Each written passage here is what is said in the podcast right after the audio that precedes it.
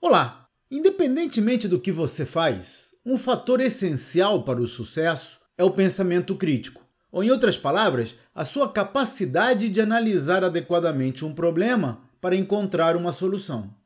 No centro do pensamento crítico está a capacidade para formular perguntas eficazes, ou, como eu costumo dizer aos meus mentorandos, mais importante do que obter as respostas é fazer as perguntas certas. Evite fazer perguntas de sim ou não. Em vez disso, tente fazer com que o entrevistado se expanda.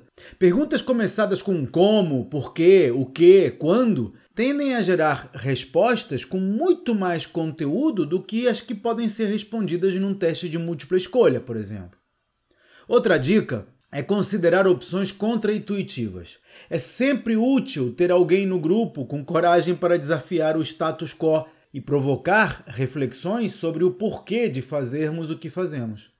Para deixar o seu comentário ou fazer alguma pergunta sobre gestão empresarial, acesse o meu site claudionazajon.com.br. Até a próxima!